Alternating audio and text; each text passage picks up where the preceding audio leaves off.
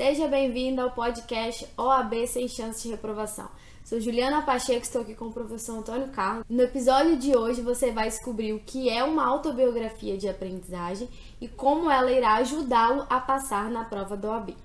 Professor, o que é uma autobiografia de aprendizagem? Muito interessante essa pergunta, Juliana, mas antes da gente dizer o que é uma autobiografia de aprendizagem, vamos começar com uma frase famosa. Essa frase estava escrita no pórtico de entrada do templo de Delfos na Grécia. E a frase é a seguinte: Conhece-te a ti mesmo e conhecerás os deuses e o universo. Por que, que a gente vai começar com essa frase, conhece-te a ti mesmo? Porque a autobiografia de aprendizagem, ela busca justamente favorecer o quê? O autoconhecimento. Então, é muito importante a gente lembrar o seguinte: as nossas experiências de aprendizagem começaram nos primeiros momentos de vida. A gente já nasce e o, o ser humano já começa a aprender. Vamos tomar um exemplo. Uma das primeiras coisas que o ser humano aprende é o que? Sugar o leite materno. Então, é, é meio instintivo, mas é um aprendizado. Agora imagine a seguinte situação. Imagine que em lugar de pegar o, o, o recém-nascido e colocar no peito da mãe, para ele sugar o leite materno, ou mesmo dar né, uma mamadeirinha para ele. Se pegasse uma mamadeirinha e colocasse pimenta no bico da mamadeira, ou alguma coisa amarga e colocasse na boca da criança. Será que ela ia aprender a sugar? Ela ia sentir uma sensação desagradável, a ardência, o amargor, e provavelmente seria muito difícil ela é, aprender a sugar. Então, esse exemplo mostra o quê? Que o nosso aprendizado logo no início da nossa vida ele está muito ligado ao aprendizado também das emoções e das sensações. Por quê? Porque do zero aos seis, sete anos, a gente ainda está formando o nosso raciocínio cognitivo. Então, na verdade, o ser humano ele aprende primeiro a sentir, depois a raciocinar. E é por isso que chega, que chega uma determinada idade da criança que ela começa, por quê? Por quê? Por quê? Por quê? Por quê? Onde ela começa a criar o raciocínio cognitivo e dar explicações para as coisas. Mas antes dela dar explicação para as coisas, ela teve muitas sensações, muitas coisas é, foram absorvidas por ela e muito ligadas à sensação. Então, imagine a seguinte situação você talvez, não sei se você se lembra, mas quem está nos ouvindo também talvez se lembre, ou talvez não. É, quando a gente é criança, e no meu tempo não tinha tantas proteções como tem para as crianças de hoje não se machucarem, o que, que a gente fazia? Enfiava o dedo lá na tomada. E toda vez que a gente tentava, como criança, como bebê, botar o dedo na tomada, o pai falava: não põe o dedo aí, não põe o dedo aí. Mas você toma choque. Você não sabe o que é choque, se é bom, se é ruim. Então a gente tentava, tentava. Até que um dia a gente conseguiu enfiar o dedo lá e tum, tomar o choque. Pergunta você, né? Você tomou o primeiro choque, certamente aconteceu isso com você. Você tomou o primeiro choque, aprendeu o que é choque. Sim. Você colocou mais o dedo na nunca tomada? Nunca mais. Nunca mais, aprendeu, nunca mais colocou o dedo na tomada. Agora, esse aprendizado ele pode ser traumático ou prazeroso. Então, por exemplo, você riu aí, você lembrou, nunca mais colocou o dedo na tomada, não foi algo agradável, mas também não causou nenhum trauma. Mas vamos imaginar que um, um determinado, para determinada pessoa, determinada criança, essa experiência foi muito traumática. Uhum. E essa pessoa cresce e ela desenvolve o que na vida adulta? Ela, tudo que envolve eletricidade, ela não, nem chega perto. Então, na casa dela queimou a lâmpada, ela está só, precisa de trocar a lâmpada, por exemplo, só tem uma lâmpada no quarto, ela tem uma lâmpada boa, mas ela não troca. Por quê? Mas ela já viu milhares de pessoas, milhares de vezes, trocar a lâmpada e não acontecer nada. Você não toma choque quando você pega no bojo da lâmpada e troca. Primeiro você vai lá e desliga, né? Mas se você não souber se está ligado ou desligado, mesmo assim, se estiver ligado, se você enroscar a lâmpada lá, você não toma choque. Mas a pessoa fala, nem de jeito nenhum. Por quê? Porque pode ser que aquela experiência que ela teve foi tão traumática, foi tão terrível, que isso cria um bloqueio para ela. Uhum. Então, é, numa, quando a gente faz a autobiografia de aprendizagem, a gente resgata um pouco disso, porque pode ser que você teve experiências na sua aprendizagem que estão causando bloqueio em você até hoje. Ou pode fazer, pode acontecer o contrário. O contrário também, você teve experiências, pode ter tido experiências positivas, prazerosas. Uhum. Eu vou dar um exemplo aqui de uma experiência que aconteceu comigo. Quando eu estava é, no meu processo de alfabetização, era criança, eu ia para a escola sozinho. E a escola ficava, não ficava pertinho da, da, da minha casa. Ficava uma, uma, distância relativa. Mas naquela época era bom. Eu nasci na cidade do interior do Espírito Santo, na cidade de Colatina, cidade que eu, minha cidade natal. E aí a gente podia ir, não tinha violência, não é como hoje, era, era bem diferente. E aí o que acontece? Eu estava mais ou menos na metade do ano e eu não tinha consciência de que eu sabia ler, porque a gente tinha um método de ler, você ia juntando é, palavra com palavra, é, sílaba com sílaba, né? Era o beabá e tal, e a gente ia brincando com aquilo e aprendendo a ler. Mas um dia eu saí da escola e eu é, escutava, meu pai não sabia ler ainda, não tinha consciência disso, e meu pai escutava rádio, naturalmente ficava perto do meu pai escutava o rádio. E o rádio tocava os jingles, as, as, as propagandas das lojas que tinha na cidade. E aí eu saí e eu resolvi parar na frente de uma loja, ah, eu, me, eu, eu, me recordo, eu era pequenininha, a placa parecia enorme e eu parei e fiquei lá juntando as sílabas da palavra. E aí eu li, e li o nome da loja. Quando eu li o nome da loja, eu lembrei da, do comercial. Falei, ah, essa é a loja tal. E aí, o que, que eu fiz? Eu caminhei mais um pouquinho e li a próxima placa. E aí eu caminhei e li a próxima placa. Bom, resultado disso tudo é que eu cheguei em casa umas duas horas e meia depois do horário que eu chegava. A minha mãe já estava desesperada. O que, que aconteceu com o menino não chega, certo? Mas eu cheguei com uma cara de tanta alegria, de tanta felicidade, já querendo contar para minha mãe, que eu já cheguei contando para minha mãe: Mãe, eu sei ler. Eu sei ler. Mas aquilo foi tão prazeroso para mim que foi assim como a ficha caiu. Agora eu sei ler. Eu posso ler qualquer coisa, porque eu estava sozinho e eu, eu poderia identificar, saber quais eram as, as lojas que eu ouvia no rádio. Aquilo foi maravilhoso para mim. É uma experiência que, que é maravilhosa. Eu lembro também quando eu aprendi a ler. Ah, então. Lembro é... exatamente a primeira palavra que eu li. Não é uma experiência foi... fantástica? Sim. Você não esquece uma experiência dessa. Só que a gente tem essa experiência lá e como é que a gente pode resgatar essa experiência positiva e empregá-la hoje para a gente ter prazer no ato de estudar hoje? E como que a gente pode pegar uma experiência negativa e deixar que ela pare de influenciar negativamente? Então, a finalidade da biografia de aprendizagem é mais ou menos isso. Então, respondendo a sua pergunta, o que é a autobiografia de aprendizagem? Ela é uma técnica que vira, visa você rememorar todos os seus processos de aprendizagem para que você possa rastrear as suas experiências e verificar como que as suas experiências de aprendizagem estão influenciando a sua vida hoje. É isso assim que eu defino a autobiografia de aprendizagem. Muito bom. E por que a autobiografia pode ajudar alunos que querem passar na prova da OAB? Bom, por que, que os alunos é, podem, podem ser auxiliados com essa autobiografia de aprendizagem, que é a função de nós estarmos aqui gravando esse vídeo? É, a maior reclamação que eu tenho recebido de alunos, ou que eu recebi que eu observei de alunos durante todos os meus 30 anos de docência é a não ter um método de estudo, não saber o método de estudo.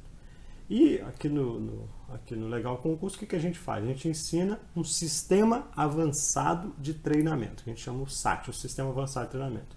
E o nosso sistema avançado de treinamento está baseado em três pilares. Né? Os três pilares são método, foco e disciplina. Ora, no, no método, uma parte importante do método, nosso método é um sistema avançado de treinamento. Então, nós vamos treinar o aluno. E nós escolhemos para treinar o aluno aquilo que ele vai enfrentar, no caso, a, o exame da OAB, a primeira fase da OAB, uma prova extensa com 80 questões para ele é, acertar pelo menos 40 questões nessas dessas 80 questões. Então nós julgamos e nós sabemos que a maneira mais adequada para o aluno é, desenvolver, ter bom êxito nessa prova, é ele treinar fazendo questões. Só que nós observamos que muitos alunos têm uma enorme dificuldade de fazer questões. E aí, isso nos leva a pensar uma coisa interessante. É, o aluno tem dificuldade de fazer questão, por quê? Por que, que ele tem resistência a fazer os exercícios? Porque provavelmente quando ele vai fazer os exercícios e ele erra, ele resgata uma sensação negativa, que às vezes ele nem tem consciência que é isso que está acontecendo. Então, como ele tem uma situação desconfortável, o que, que ele faz? Ele para. Ele para de, de é, fazer os exercícios porque ele não quer errar. E aí o que, que ele faz? Ele vai lá fazer outras coisas. Vai querer dominar o assunto para voltar a fazer os exercícios. Aí ele vai lá e ele acha que está dominando o assunto. Mas quando ele vai fazer os exercícios, ele, continua, ele erra de novo. Aí ele tem o desconforto, ele para novamente. Tem gente que fala, desisto. Por quê? Em vez de ele continuar insistindo, ele não, ele não, ele não toma consciência de que fazer exercícios e errar faz parte do processo de aprendizagem. E é isso que a gente quer que ele entenda. Porque se ele é, não tratar é, os exercícios de forma emocional, não tem problema nenhum. Mas muitas vezes o aluno tra trata o exercício de forma emocional. E por que, que ele faz isso? Porque às vezes lá, justamente lá na, na infância dele, ele sofreu alguma coisa que impactou. E vida de criança é difícil. Por que, que vida de criança é difícil? Porque criança sofre bullying, né? Jovens assim como você segue o bullying até hoje. A, a, tem uma, tem os, jovens, eu vejo aí, os alunos de faculdade, os jovens, faz até uma musiquinha, né? A musiquinha diz assim, né? É, é, a música era mais ou menos assim. É, não sabe, não sabe, vai ter que aprender. Orelha, orelha de burro, cabeça de ET. Veja bem, então o jovem leva isso mais ou menos numa boa, mas pensa bem lá para uma criança, criança erra, aí a turminha todinha começa. Cabeça de é, orelha de burro, cabeça de ET. Quer dizer, para alguns levam numa boa, mas outros não. Outros não, outros sofrem com isso. E aí o que, que ele, o que, que ele criou nele? Não posso errar. E quando ele vai fazer exercício, é óbvio que ele vai cometer erros. E os erros é que a gente aprende errando. Mas vamos fazer uma comparação. Uhum. Já pensou se os pais dessem uma bronca no bebê toda vez que o bebê fosse andar e caísse? Uhum. Ninguém ia saber andar. Mas o que, que o pai faz, o pai e a mãe faz, fazem quando o bebê cai? Levanta de novo, segura de novo, dá passinho, chama. Quando ele consegue dar um passinho, faz maior festa. Só que depois de um tempo isso acaba. A gente não, não fica dando feedback positivo, feedback positivo para estimular. Ao contrário, a gente fica dando. Ah, você errou, você, é burro, você não sei o quê. Então a criança começa a ficar resistente a experimentar o erro e saber que o erro faz parte do processo de aprendizagem. Então, um dos o objetivo de como que pode ajudar o aluno a entender, a eliminar esses, essa sensação que ele tem com o desconforto de fazer questões, de errar e saber que errar faz parte do seu processo de aprendizagem e que não é uma questão emocional, é uma questão racional. Sai, tirar do coração e vir para a mente. É essa a finalidade de fazer a autobiografia de aprendizagem. Mas, professor, se eu quiser fazer uma autobiografia, o aluno quiser fazer, quais são os requisitos necessários? Ah, boa pergunta essa. É, eu só, vou, só tem dois requisitos necessários. Né? Um é o desejo de fazer, de se autoconhecer. E aí a gente lembra de novo aquela frase, né?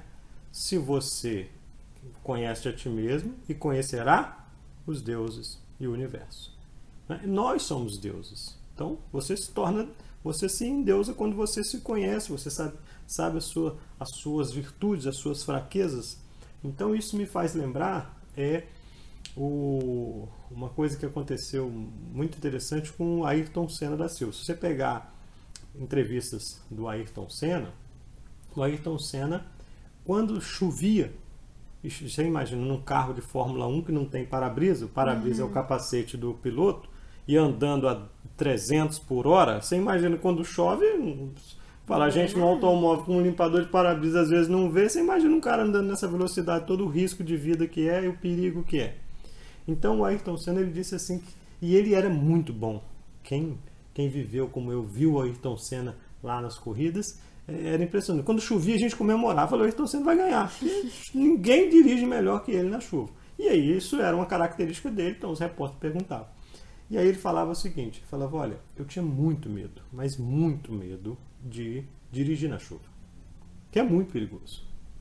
Então, como ele tinha medo, o que, que ele fazia? Ele sabia o limite dele. Então ele falava, vou ficar paralisado e não, não dá, eu não posso ser um piloto de Fórmula 1 que não corre quando chove. E ele fazia isso lá do tempo que ele já andava de kart ainda, que ele não era piloto de Fórmula 1. Então ele falou, toda vez que chovia, ele pegava o kart e ficava treinando na chuva.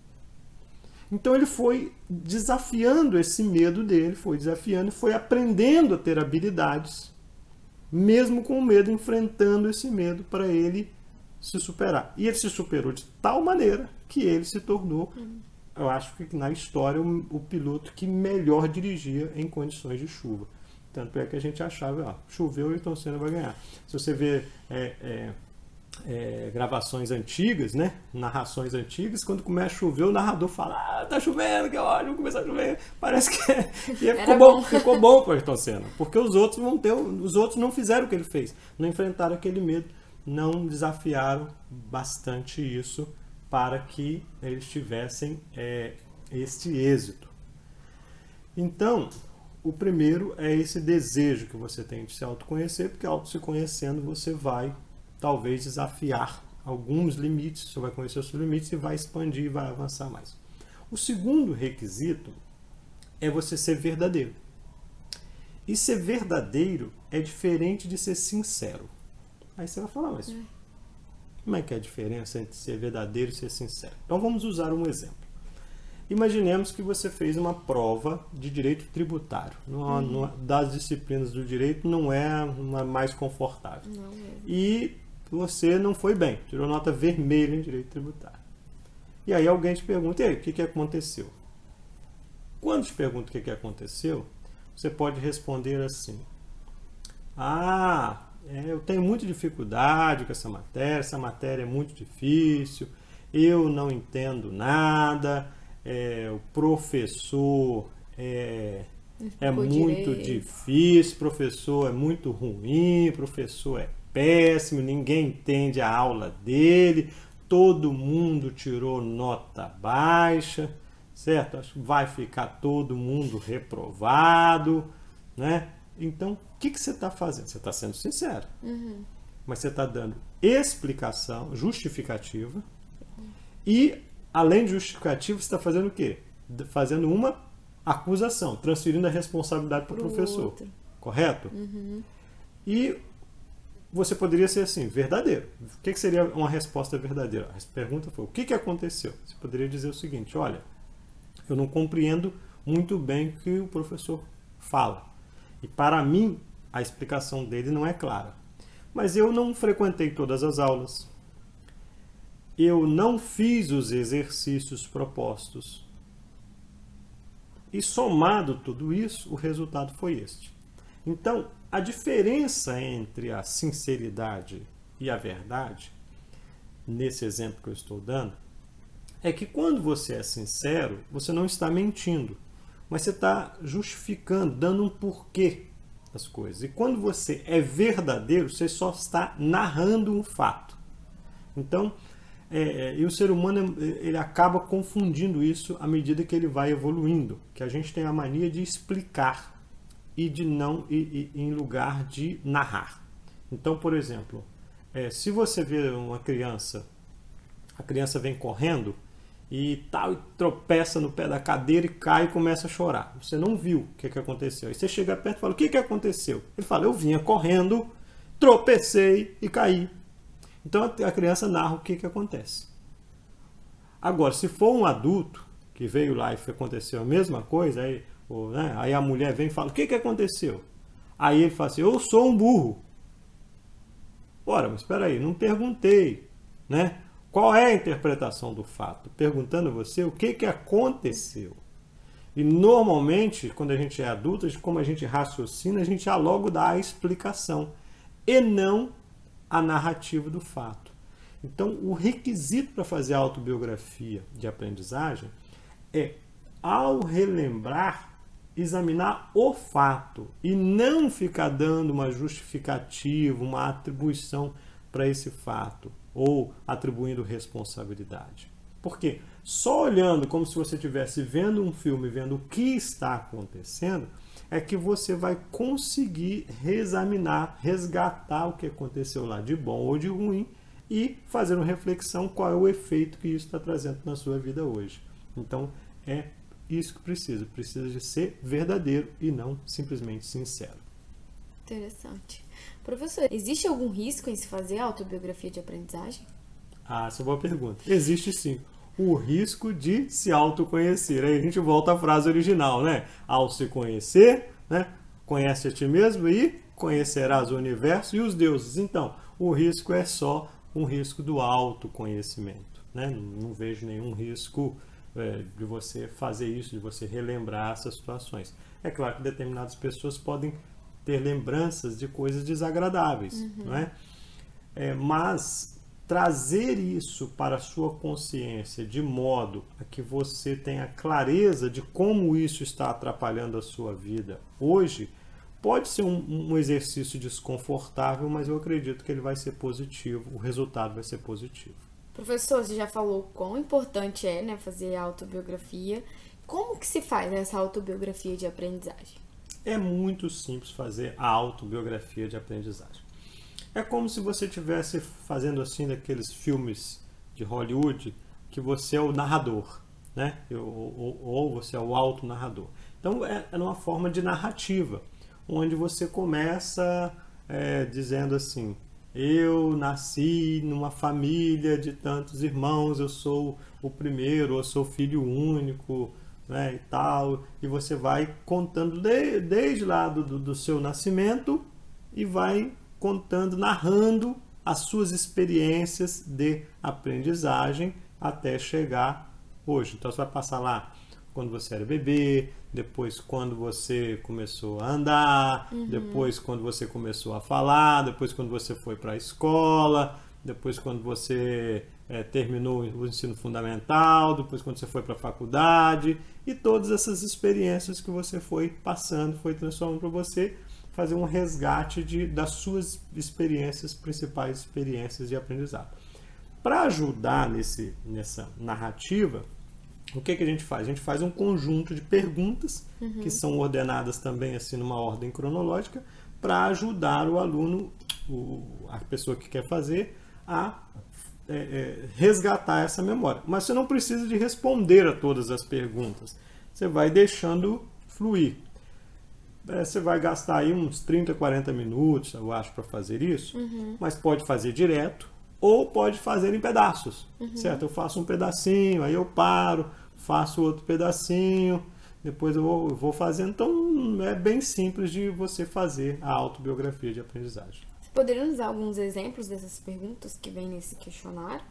Ah, poderia. Eu até trouxe aqui as perguntas para a gente olhar, porque algumas delas são muito curiosas. Hum. Então, é, para começar, você pode começa mais ou menos assim: ó. qual era a situação da sua família quando você nasceu? Você era o primeiro filho? Você era filho único? Quanto? Qual a diferença de idade entre eles? Então uhum. é para você criar o contexto, né? Aí depois você também pergunta: qual é a escolaridade dos seus pais quando você nasceu? Né? Algum deles ainda estudava, porque às vezes o pai fazia faculdade, a mãe fazia faculdade, eu já estudava, ou era professor, não era professor. Então tudo isso vai, vai influenciar né? Uhum. Na, na, naquele seu momento, naquele seu momento de infância. Por quê? Você imagina, imagina que, o, que o, a criança vive num ambiente assim, que o pai e a mãe são, são escritores ou são adoram livros, aí tem livro, se você pega livro. Né? Eu tenho um amigo meu que ele é escritor. Uhum. É, e ele me mostrou uma foto, a filha dele é, gostava muito de ler e tal, tal. E eu falo, nossa, sua filha gosta tanto de ler. Ele falou assim, Antônio, mas também é, apareceu uma coisa que foi natural. Vou te mostrar uma foto dela, criança. Aí tinha uma pilha de livros assim, e ela estava sentada em cima da pilha de livros. Aí a foto dela em cima da pilha de livros. Era uma bagunça daquele livro espalhado por todo lugar. Então, naturalmente, para aquela criança, aquele, aquele universo da leitura, ele era um universo bastante comum, né? Uhum. né? Então, é, mu, mu, a gente não aprende, não estou falando só da, da, da do aprendizado acadêmico, a gente Uhum. se aprende, aprende muitas coisas, não é? É, às vezes o, a gente vê as, as crianças assim, que o pai gosta muito de, de mecânica, de motores, aí a criança vai lá e se envolve com aquilo. É aprendizado. Então, resgatar esses momentos de aprendizado, seja quais forem, né? ou então é, a mãe gosta muito de cozinhar, então o menino ou a menina, né, naquele ambiente da mãe, aprende naturalmente a cozinhar. Né? Quantos homens aprenderam a cozinhar com as suas mães e cozinham muito bem e têm muito prazer nisso? Porque o aprendizado, quando ele é prazeroso, ele, ele leva isso para a vida toda.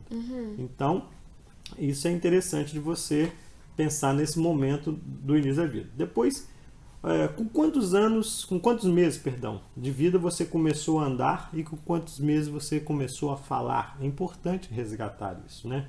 É, você trocava o nome, o nome de alguma coisa?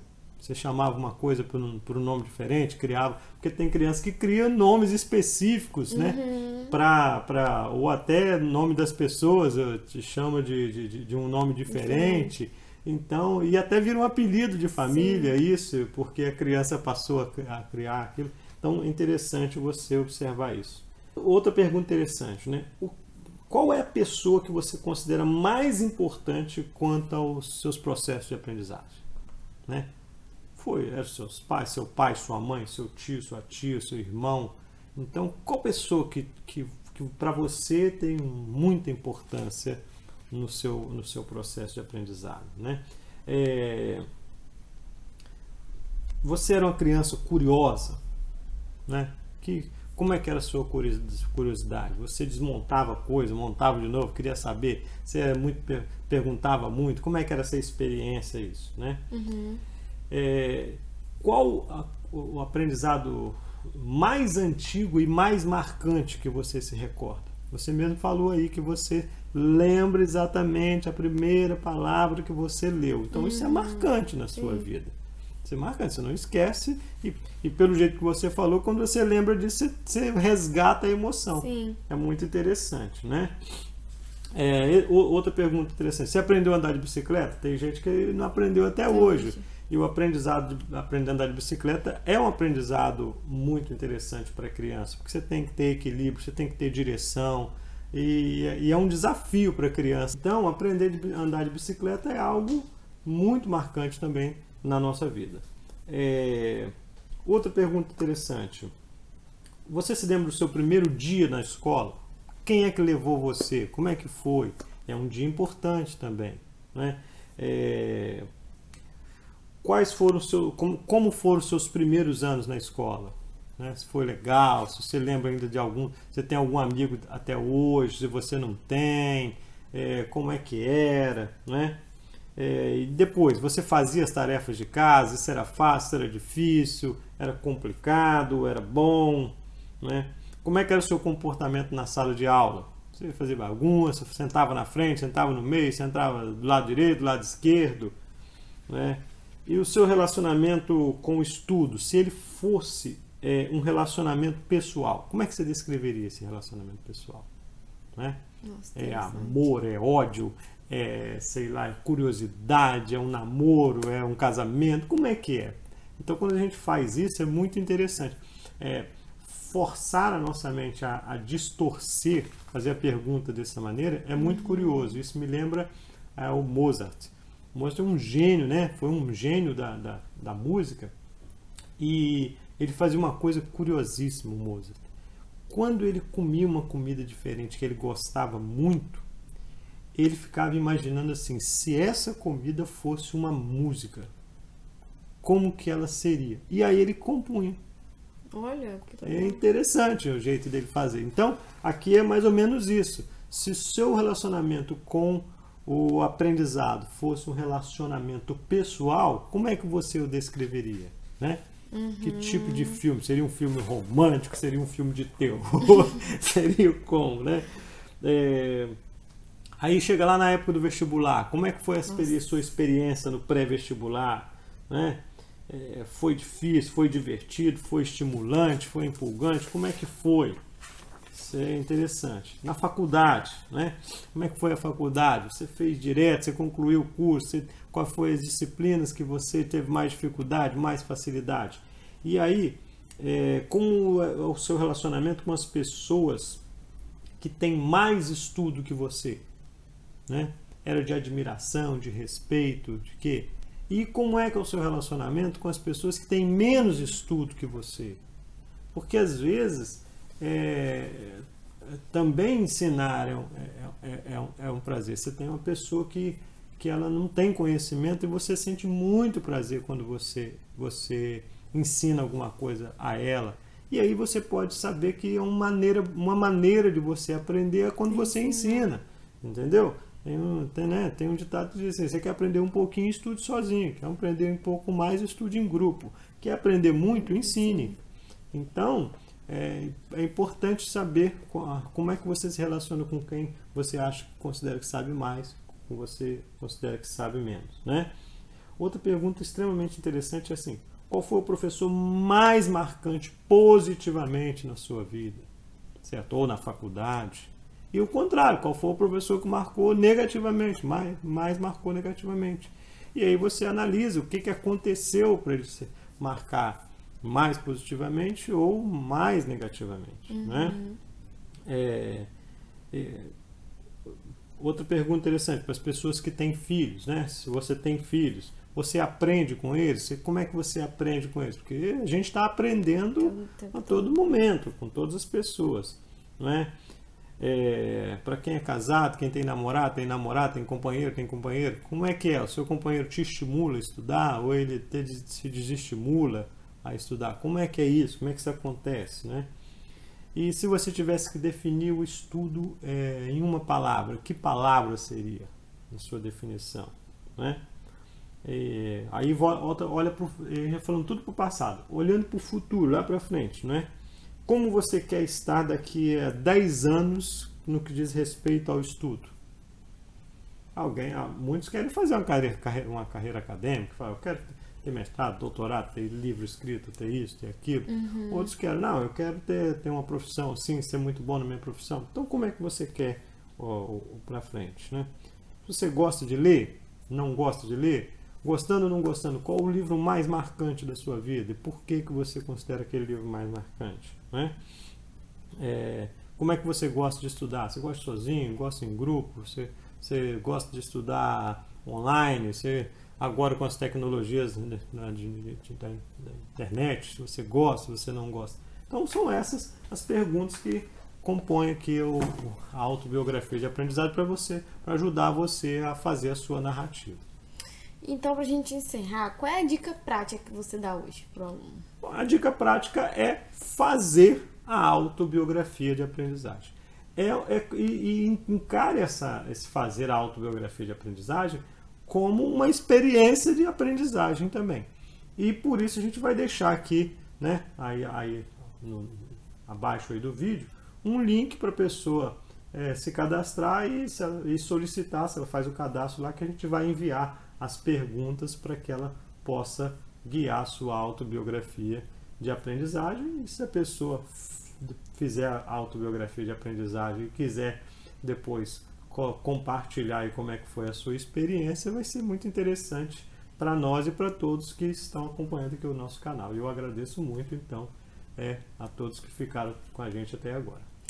Esse foi o podcast OAB Sem Chance de Aprovação. Se você gostou desse vídeo, deixe seu comentário, compartilha, se inscreva no canal, mande suas dúvidas para a gente criar os próximos podcasts e até a próxima. Tchau!